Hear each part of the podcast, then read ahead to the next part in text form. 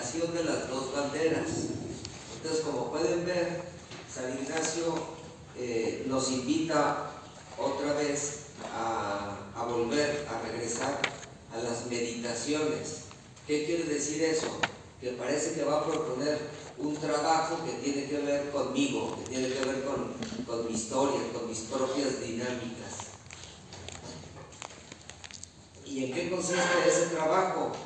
Pues el título es sugerente porque dos banderas tiene que ver con eh, dos ejércitos. En época de San Ignacio, cuando peleaban los ejércitos, pues lo, lo hacían a pie, cuerpo a cuerpo. Y entonces cada ejército traía a su líder, a su capitán, y además el capitán traía a un soldado con una bandera o un estandarte para identificar a quién pertenezco. Entonces, esto de las dos banderas tiene que ver con esos dos estandartes que en una batalla están frente a frente y cada uno de esos dos estandartes representa a uno de los líderes y como que el ejército mirando el estandarte sabe si todavía vale la pena seguir peleando o no, porque parece que cuando, cuando mataban al, al líder, pues el del estandarte salía huyendo y con él todos los demás. Bueno, ese es en la imaginación de San Ignacio, él se imagina una batalla. ¿Dónde se da esa batalla y entre quién se da esa batalla? Pues miren, él dice que esa batalla se da entre Lucifer y Jesucristo. ¿Ah? Hay una batalla. Y, y esa batalla, esa lucha, ¿dónde la encontramos? Pues mm, según algunos estudiosos de los textos ignacianos piensan que en primer lugar San Ignacio considera que en, las dinámicas sociales, en las dinámicas que están instaladas eh, culturalmente, en las dinámicas de las distintas sociedades, es fácil encontrar eh, esta lucha, esta, esta oposición entre dos maneras de proceder, dos maneras de actuar. Y entonces, como que esta lucha es una lucha que podemos descubrir fuera de nosotros, pero hay también quien piensa que esta es una lucha interior. Y parece que San Ignacio se inclinaba a mirar cómo estas dinámicas están, por un lado, fuera de mí, y luego por otro lado reconocer cómo esas dinámicas que están fuera de mí de repente pueden habitarme. Pueden, y cuando me habitan esas dinámicas, esas dinámicas a final de cuentas como que, como que se apoderan de mi persona. Entonces, por eso San Ignacio dice cuando llega a la petición de este ejercicio que eh, lo que hay que pedir lo que demandar lo que quiero es conocimiento, conocimiento interno. ¿Para qué? Para desenmascarar los engaños del mal caudillo. Por un lado, conocimiento interno para desenmascarar los engaños del mal caudillo. O sea que se necesita una cierta lucidez, un conocimiento interno para darme cuenta de cómo el caudillo eh, del mal se puede instalar en mí en una dinámica que es imperceptible. Y, y, esta es como la novedad que le mete San Ignacio al asunto. O sea, él piensa que el mal espíritu se esconde bajo la apariencia del ángel de la luz. Y por eso se necesita eh, pedir, pedir ese conocimiento interno como una gracia para poder desenmascarar esos engaños. A veces esos engaños nos pueden tener atrapados, pero no acabamos nosotros de reconocerlos o no acabamos de desenmascararlos. Y luego la segunda parte de la petición es también un conocimiento interno de qué? De la vida verdadera, de la vida verdadera.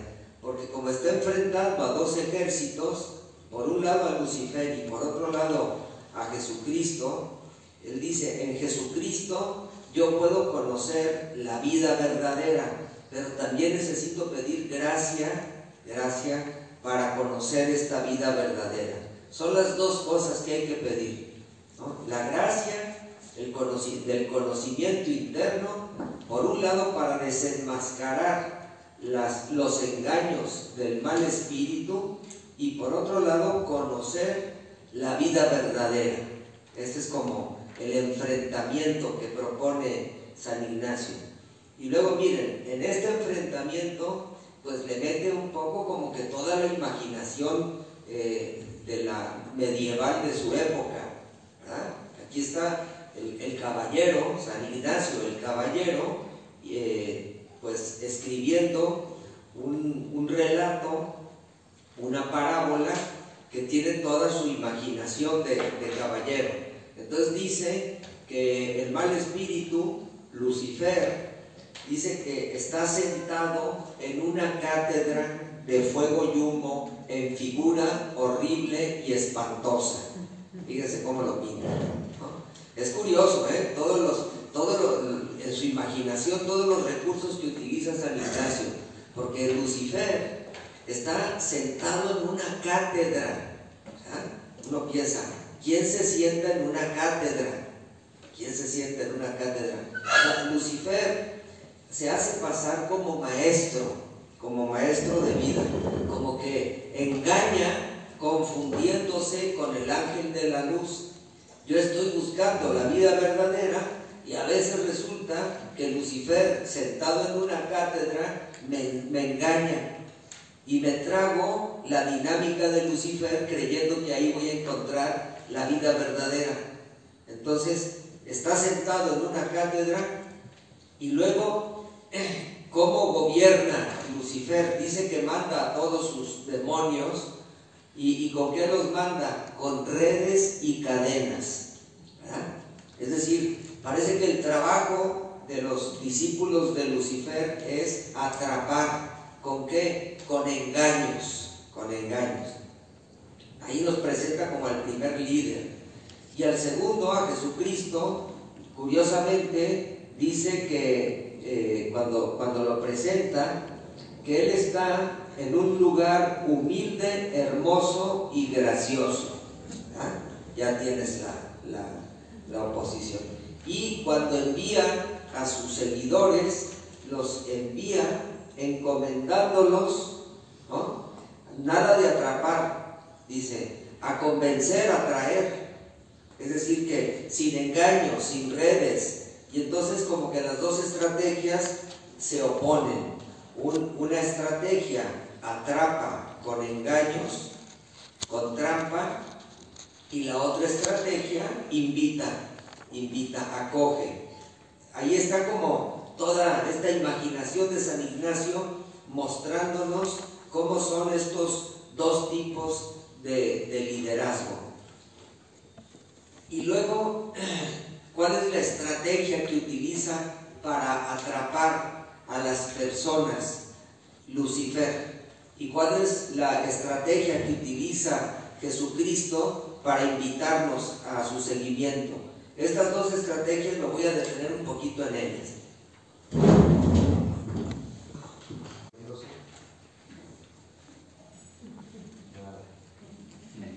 Fracaso, fracaso absoluto.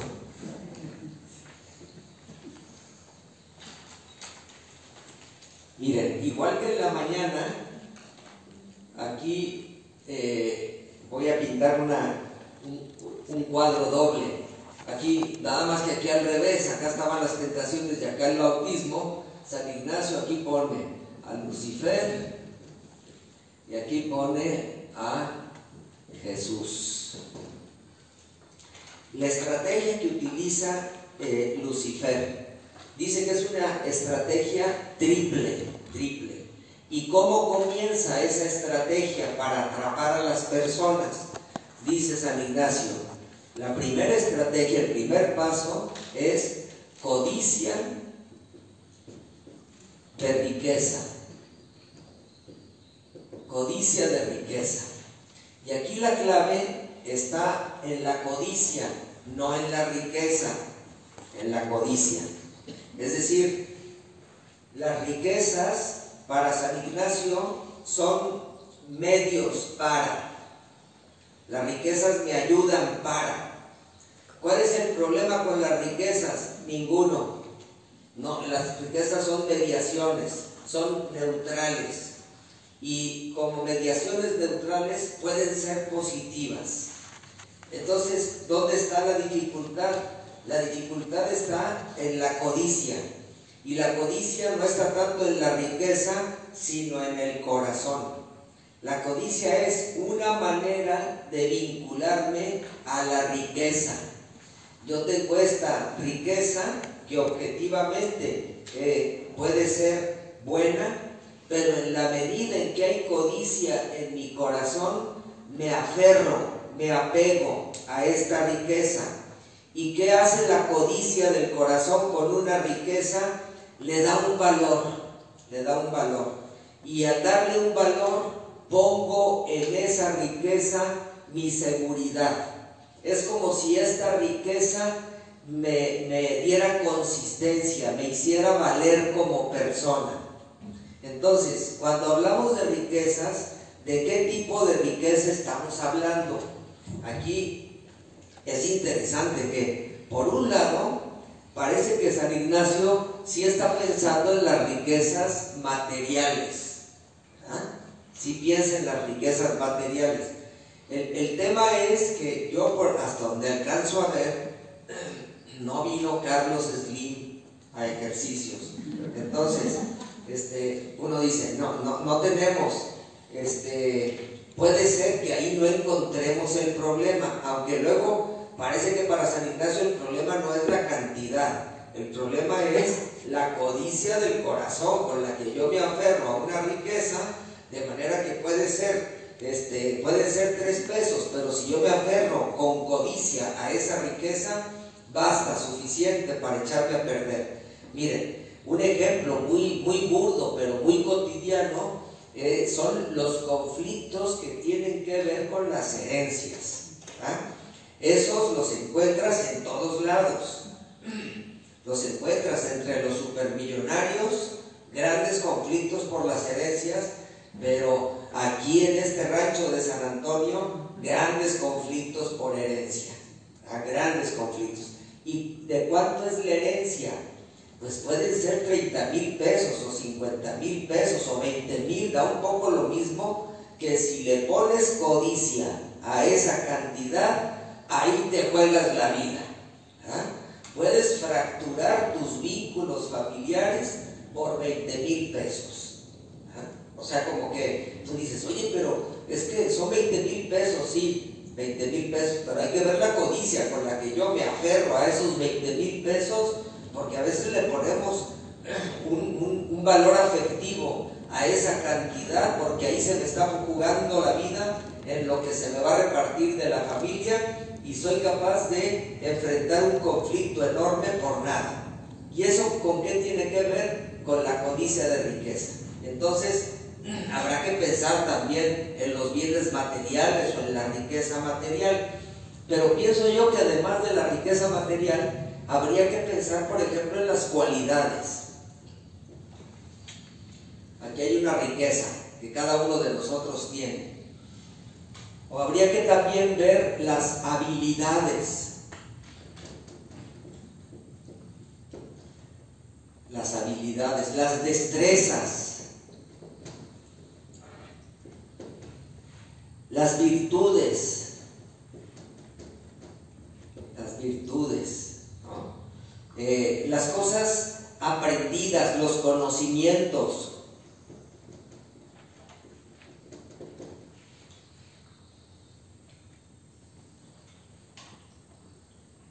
Las cualidades, las habilidades, las destrezas, las virtudes, los conocimientos, la imagen, la imagen las relaciones. Relaciones. Es decir, fíjense, estamos mirando todo aquello, todo aquello que para nosotros es algo algo valioso, positivo. Si nosotros detectamos en esta lista cuáles son mis cualidades, mis habilidades, mis destrezas, voy a atrapar aquellas, aquellos recursos que tengo para enfrentar la vida. Oye, ¿eso es positivo? Pues súper positivo. Sin cualidades no vamos a ningún lado. Yo una vez fui encargado de la admisión de, jesuitas y llegó un candidato, era un, doctor en historia, me acuerdo, ah, sabía. Y, le puse una lista de, le dije, ¿cuáles son tus principales cualidades? Diez renglones, dije, no voy a resultar vanidoso, le pongo diez renglones para que se explaye. Y este puso así, no tengo. Entonces yo hablé con él y dije, no te puedo admitir. ¿Por qué? Mira, para inútiles los que estamos ya es suficiente, ya llenamos la cuota. Para admitir todavía de uno que no las cualidades son indispensables ¿ah? en la vida. eso no lo está cuestionando San Ignacio y curiosamente lo va a recuperar en la última contemplación. ¿Por qué? porque va a decir que el amor es comunicación. ¿De qué? De lo que tengo y puedo. Yo lo que tengo, las riquezas que tengo, si las uso sin codicia, pueden comunicar y construir amor y a mi alrededor. ¿Con qué construyo el amor? Con esto. Eso es lo único que tengo y es lo que puedo. ¿ah? Pero ¿cuál es el problema de las riquezas? Cuando aparece la codicia. ¿Y cuando aparece la codicia? Cuando pongo el valor de mi persona en, una de esas riquezas. ¿Ah? Ya le puse el valor. Simbólico, esa es la codicia. Le pongo el valor de mi persona a esa riqueza. ¿Qué quiere decir eso? Que yo valgo por esa riqueza. Y a veces te encuentras, ahora que tenía yo aquí a los tercerones, al último grupo de padres que acompañé, eh, les digo, es que miren, hay unos que van por la vida con el título de doctor enfrente, así, ¿no? Como que yo soy el doctor, el doctor, el doctor. Y le digo, y hay unos que traen dos doctorados, el bidoctor, y el que ya se creía antes, ahora es tridoctor, porque ya se creía, y resulta que tenía uno allí que era bidoctor, que dice, no digas eso, porque ya aquí los demás ya me empezaron a mirar feo, ¿no? cuando más no te subas al tridoctor y todo va bien. Entonces, como que pone el valor de su persona en qué? En el conocimiento. O pongo el valor de mi persona en el dinero. Hace don quién sabe qué, aquí está el valor de mi persona. Ah, me reconocen porque tengo, porque sé, porque puedo, porque tengo poder. Ahí está el valor de le pongo el valor de mi persona a una riqueza que me hace ser alguien. Y entonces uno dice, oye, que el valor de tu persona no estaba puesto en la misericordia. Eh, el valor de mi persona tiene que ver con sentirme aceptado incondicionalmente en mi miseria. Esa es la misericordia. Y eso es lo que le da el valor a mi persona. Yo no necesito ir por la vida mendigando el reconocimiento ni demostrando que mi persona vale. No, mi persona vale independientemente de que yo sepa o no sepa, tenga o no tenga, pueda o no pueda. Mi persona vale. Pero a veces, aquí está el problema, le pongo el valor de mi persona en una riqueza. Y a veces puede ser una riqueza positiva, puede ser una virtud. Mira, este, ahí está este, una persona comprometida con los pobres o una persona que tiene una habilidad para la cuestión espiritual, uy, es que casi se eleva, casi se eleva. Ah, caray, tiene. Y, eso es bueno, es, buenísimo. Buenísimo tener un comprometido con los pobres y tener un espiritual. ¿Cuál es el problema? Que cuando le pongo el valor de mi persona a esa riqueza, viene el segundo punto, dice San Ignacio, el vano honor el vano honor. ¿Qué quiere decir eso? Que como, como soy un comprometido con, los pobres, tengo esa, esa riqueza y como el valor de mi persona depende de ese compromiso que tengo, al rato voy por la vida queriendo que los demás reconozcan qué comprometido soy. Apúntale, comprometido con los pobres, por ejemplo, también estás escribiendo la... O sea, el valor de mi persona depende que los demás me reconozcan que soy el comprometido número uno. O el valor de mi persona depende de que los demás digan que yo soy el espiritual por excelencia, ¿verdad que estoy mejor que Yalix? No, porque Yalix estaba chaparrito también, ¿no? Él se estaba siete horas al Santísimo sin moverse. Yo ya llevo nueve. Échale, súmale, que ver. Y sin mover un pelo, ¿eh? así ya. Estando uh, espiritualidad concentrada. Entonces, eh, yo valgo en la medida que los demás me reconocen. Y así puede ser, a lo mejor un inteligente que pone el valor de su persona en la inteligencia y al rato va desesperado que los demás. Apuntaste todo lo que dije porque es importantísimo, pues, no se te va a escapar lo más importante, pues, apuntale todo bien. No, ya también. El, el inteligente queriendo que los demás lo reconozcan por su inteligencia. O puede ser por tu imagen o por tus logros, pero parece que el valor de mi persona depende de los demás y del reconocimiento. Oye, está bien que los demás te reconozcan, no es buenísimo. Necesitamos la convalidación. Ese no es el problema. ¿Es el vano o no? Entonces, ¿dónde está el problema? En que ni existe una necesidad desaforada de que los demás me estén reconociendo que yo valgo como persona. No, si tú vales, tengas o no tengas esa cualidad. Ya desde antes valías. Lo que pasa es que como tú pusiste tu seguridad en esa riqueza, ahora estás desaforado buscando que los demás te convaliden en el valor de tu persona a través de esa riqueza que tienes. Entonces, parece que el que tiene valor no, este, vive, necesita, depende del reconocimiento de los demás. Es buenísimo que alguien te reconozca, te convalide, pero de ahí a depender de esa convalidación, pues si había un jesuita que era muy, muy listo, muy, atinado. Y un día llegó una persona y le dijo, es que usted que es tan listo y siempre tan centrado y tan atinado, y le dice, muchas gracias, eso ya me lo dijo el diablo. dice, porque me lo empieza a decir y me lo voy a tragar y al ratito voy por la vida con el pecho como general norteamericano, echado así para adelante, buscando el reconocimiento de los demás y mi paz interior depende del reconocimiento que los demás hacen de mi persona. Y dice San Ignacio, ¿qué pasa cuando ponemos todo, toda la carne en este asador? Viene el tercer paso. ¿Y cuál es el tercer paso? Fíjense, vuelve a aparecer la soberbia. El tercer paso, la soberbia. ¿Y la soberbia en qué consiste? Como les he dicho, consiste en creerme superior a los demás y como yo soy superior a los demás, me siento con derecho a pasar por encima de ellos. ¿ah? Entonces, resulta que tengo una riqueza, pongo la seguridad de mi persona en mi riqueza, resulta que yo soy el espiritual número uno, estoy superando a los grandes espiritualistas del mundo y yo ya como que estoy en el top ten, en el, primer lugar del top ten, ¿no? Ya, el valor de mi persona. Y luego ando buscando el reconocimiento de los demás. Y al ratito, como yo soy en el top ten y los demás me reconocen, volteo a ver a los demás y digo, es que esta gente verdaderamente es demasiado material. No, no, es que el Señor no les regaló la capacidad para treparse tantito a la parte de la espiritualidad. Y miren, es que los que estamos ya en este nivel, que es un nivel ya tras, tras, tras, tras personal.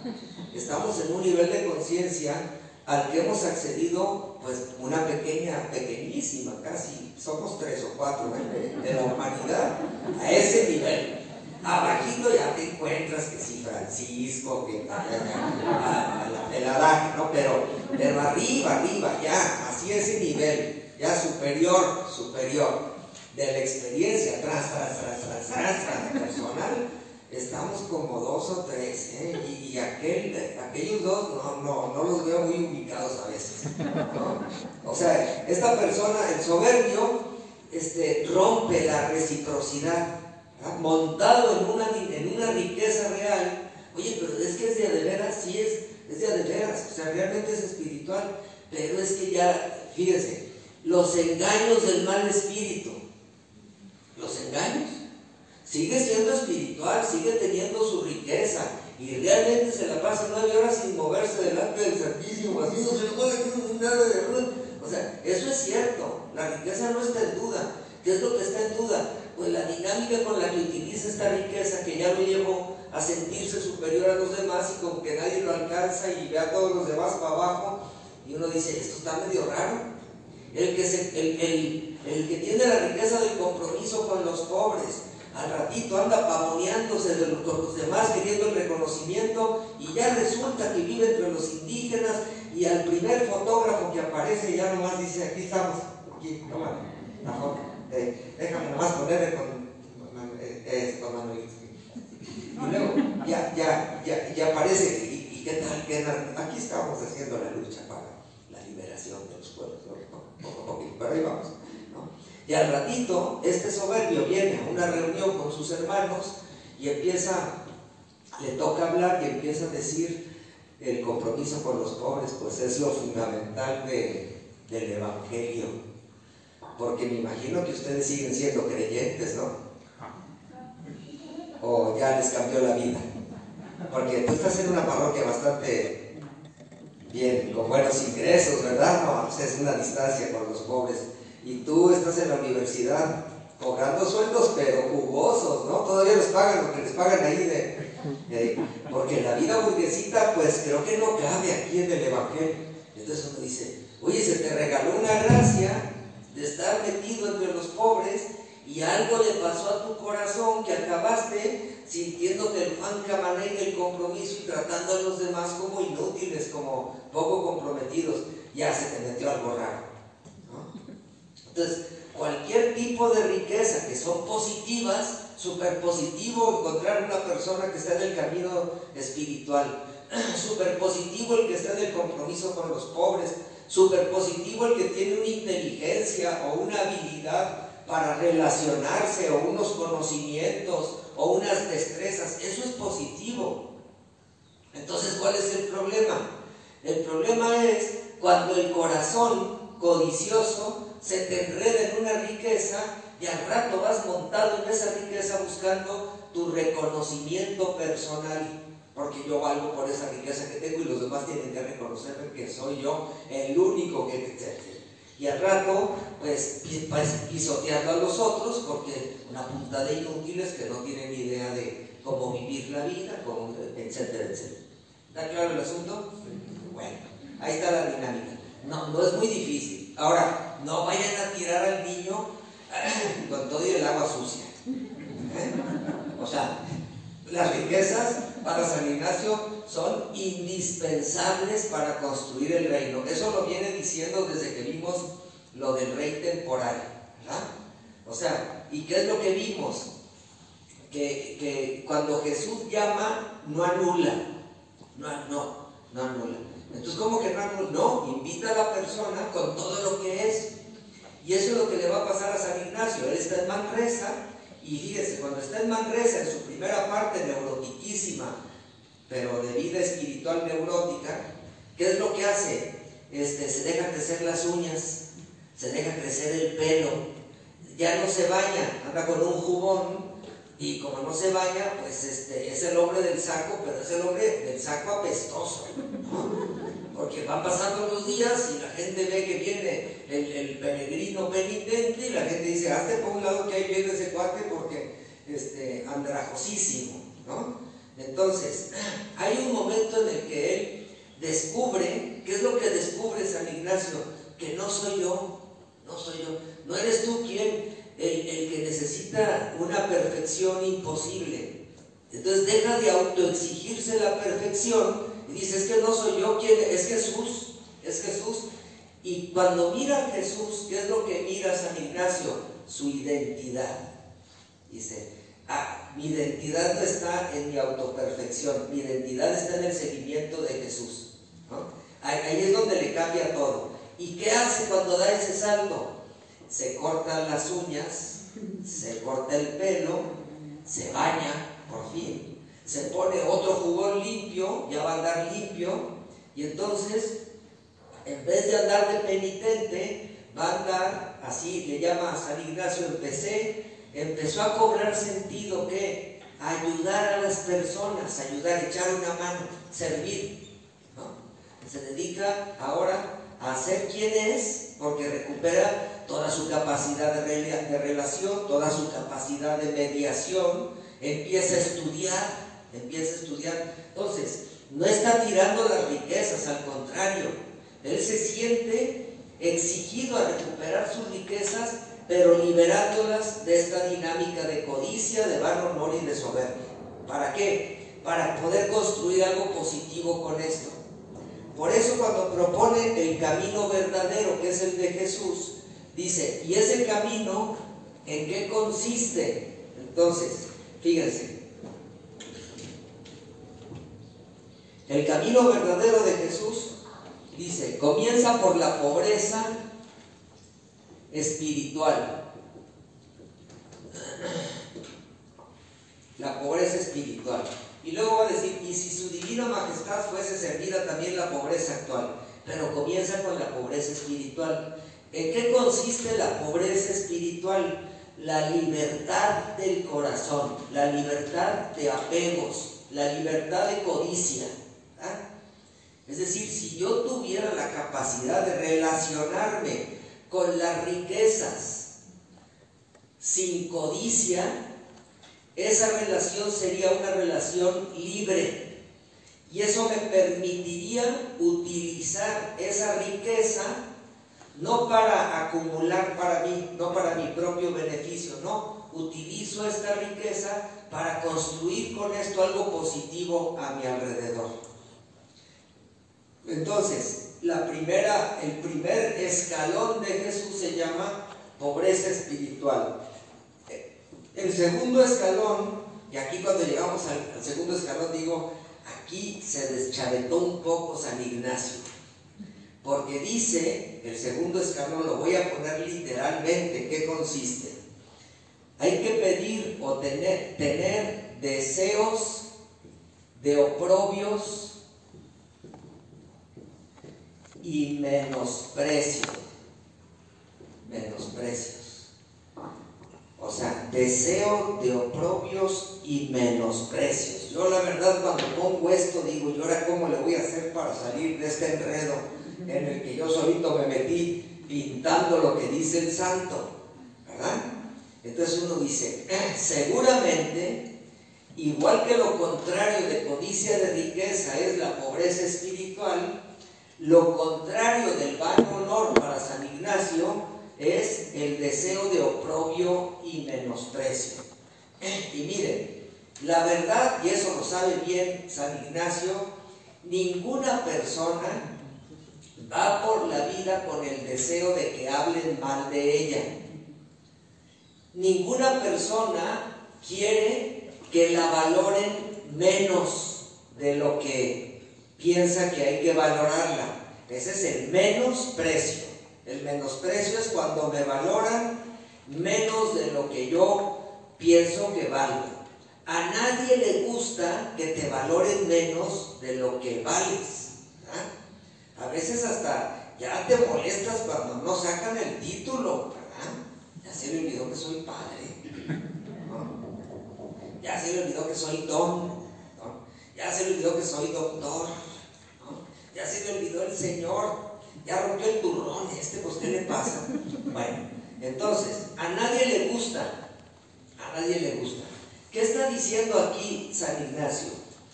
Imagínate que no tienes el oprobio y el menosprecio, que no tienes el reconocimiento que te mereces, el reconocimiento que te mereces. ¿Qué te pasa? ¿Qué te pasa? Porque hay quienes, si no tenemos el reconocimiento que creemos que nos merecemos, nos podemos derrumbar, nos podemos sulfurar, nos podemos molestar. Y al ratito voy por la vida cobrándoles a los demás la falta de reconocimiento. Es el típico que no se da cuenta con quién se está metiendo. ¿No sabe usted quién soy yo? No, sé, ni me interesa mucho, pero, pero Entonces, eh, alguna una chavita que hizo ejercicios hace muchos años, llegó y me dijo, qué buen instrumento de San Ignacio, ¿cómo que instrumento? A ver, explícame. Sí, yo me lo apliqué y dije, ¿qué pasaría si yo tuviera el menosprecio de mi familia, de alguna parte de mi familia, me menospreciara en aquello que yo necesito ser reconocida? Y al menospreciarme no me pasara nada, no me enganchara con ese menosprecio, no perdiera mi paz interior, siguiera yo tan tranquilo viviendo la vida como que mi, mi paz interior no depende de que los demás me estén reconociendo o no reconociendo. Y entonces se te dice esta chavita, pues ese instrumento sí me gustó, porque a mí me gustaría no perder la paz tan seguido, ¿no? No perder la paz tan seguido. Entonces parece que San Ignacio le da clavo con estos eh, conceptos, porque aquí es donde nos duele el ego. Y cuando el ego nos duele, reaccionamos. Y normalmente cuando reaccionamos desde el ego, reaccionamos mal. El ego, como el ego nunca pierde, el ego nunca pierde, nunca calla y nunca cede. El ego herido nunca pierde, nunca calla y nunca cede. ¿Qué hace el ego herido? Escalar el conflicto. ¿Hay alguna posibilidad de no escalar el conflicto? Sí. Hay una sola posibilidad de no escalar el conflicto en, tus, eh, en tus conflictos cotidianos. ¿Cuál es?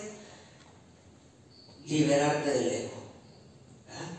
No reaccionar desde el ego cuando tienes un oprobio o un menosprecio. Entonces aquí el deseo que está buscando San Ignacio es el deseo de poder reaccionar de una manera libre de mi propio ego cuando alguien no me acepta o no me valora o no me reconoce como yo lo estaba esperando. Este sería como, como un equilibrio, como una persona exageradísima, sana en términos psicológicos. Bueno, un poco es lo que le ve, fíjense, esto es lo interesante del asunto, porque San Ignacio nos está presentando la vida verdadera. La vida verdadera. ¿Quién no quiere la vida verdadera? Pues yo quisiera vivir la vida verdadera pues la vida verdadera la tienes en Cristo.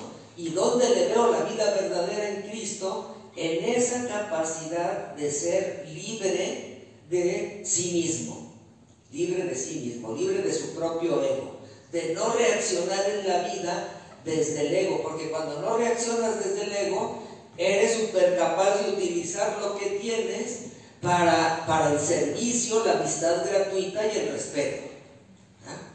Cuando el ego se instala, difícilmente vivimos la amistad gratuita, el respeto y el servicio. Y luego viene la tercera, lo contrario a la soberbia, que para San Ignacio es la humildad. La humildad. Santa Teresa decía que la humildad es caminar en la verdad. Esa es la humildad. Caminar en la verdad. Entonces, llama la atención, son hijos de la misma época, Santa Teresa de Jesús, San Juan de la Cruz, San Ignacio, hay más viejitos San Ignacio, pero no por mucho. Entonces, se ve que la humildad nosotros podemos traducirla para nosotros como la verdad. Y miren, esto de la verdad es muy importante. ¿Por qué? Porque tiene que ver con la autoaceptación o tiene que ver con una sana autoestima. Y una sana autoestima no, no aparece cuando tengo todo o cuando puedo todo, porque nunca tienes todo y nunca puedes todo. Todos nosotros, ese es el principio de los ejercicios, somos limitados, carentes, vulnerables, lábiles, así lo propone San Ignacio. Entonces, eh, no tengo todo ni, puedo todo, pero sí tengo algo, tengo algo. ¿Cuál es el problema con esto que tengo? que si aquí pongo el valor de mi persona, voy a vivir la vida compitiendo con los demás. A ver quién sí sabe, a ver quién sí tiene, a ver quién sí puede. Entonces, esta humildad consiste en aceptarme, aceptarme con lo que soy. Y miren, un, punto que a mí me parece importante, sobre todo cuando ya vas creciendo en la vida, eh, lo más importante es aceptar, aceptar mi carencia. Yo pienso que el, el, trabajo del psicoanálisis, a final de cuentas, está enfocado en aceptar la carencia. Saltar del principio del placer al principio de realidad, diría Freud, y terminar aceptando la carencia. Y cuando aceptas la carencia, por fin respiras. ¿ah? antes que ahora sí me está entrando el aire a los pulmones porque ya me quité la máscara del súper. Ya soy quien soy. ¿Y quién eres? Pues una persona, una persona limitada, carente, pero que tiene algo con lo que puedo construir cosas positivas a mi alrededor. La autoestima equilibrada tiene que ver con una persona que sin ser todo, sin poder todo, siendo quien es, se acepta como es. Me da gusto estar conmigo. Oye, pero pues tú eres medio lento. Sí, me da gusto estar conmigo que soy medio lento. Soy bueno para unas cosas, soy malísimo para otras, pero me da gusto estar conmigo, estoy contento conmigo, vivo suficientemente satisfecho conmigo. ¿Esa persona puede crecer? Sí, claro que puede crecer, todos tenemos que crecer en la vida. Hay que tener cuidado nada más de que la motivación de nuestro crecimiento no sea para ser alguien. No, ya eres, ya eres. Puedes crecer, ¿por qué? Porque la vida te va enfrentando a retos, a necesidades y en esas respuestas pues se plantea tu crecimiento. Claro que todos tenemos que crecer en la vida. Bueno, entonces esto de la humildad hay que tener cuidado porque no es el Juan Dieguismo. ¿Ah? que Juan Diego se le aparece la Virgen allá en el Tepeyac y, Juan Diego un día se le aparece la Virgen y al otro día dice me voy por otro lado, no voy a hacer que me encuentre esta señora y entonces le aparece la Virgen por el otro lado. Y entonces, ¿qué le dice Juan Diego a la Virgen? Que soy escalerita de tablas, soy cola de ratón, ¿ah?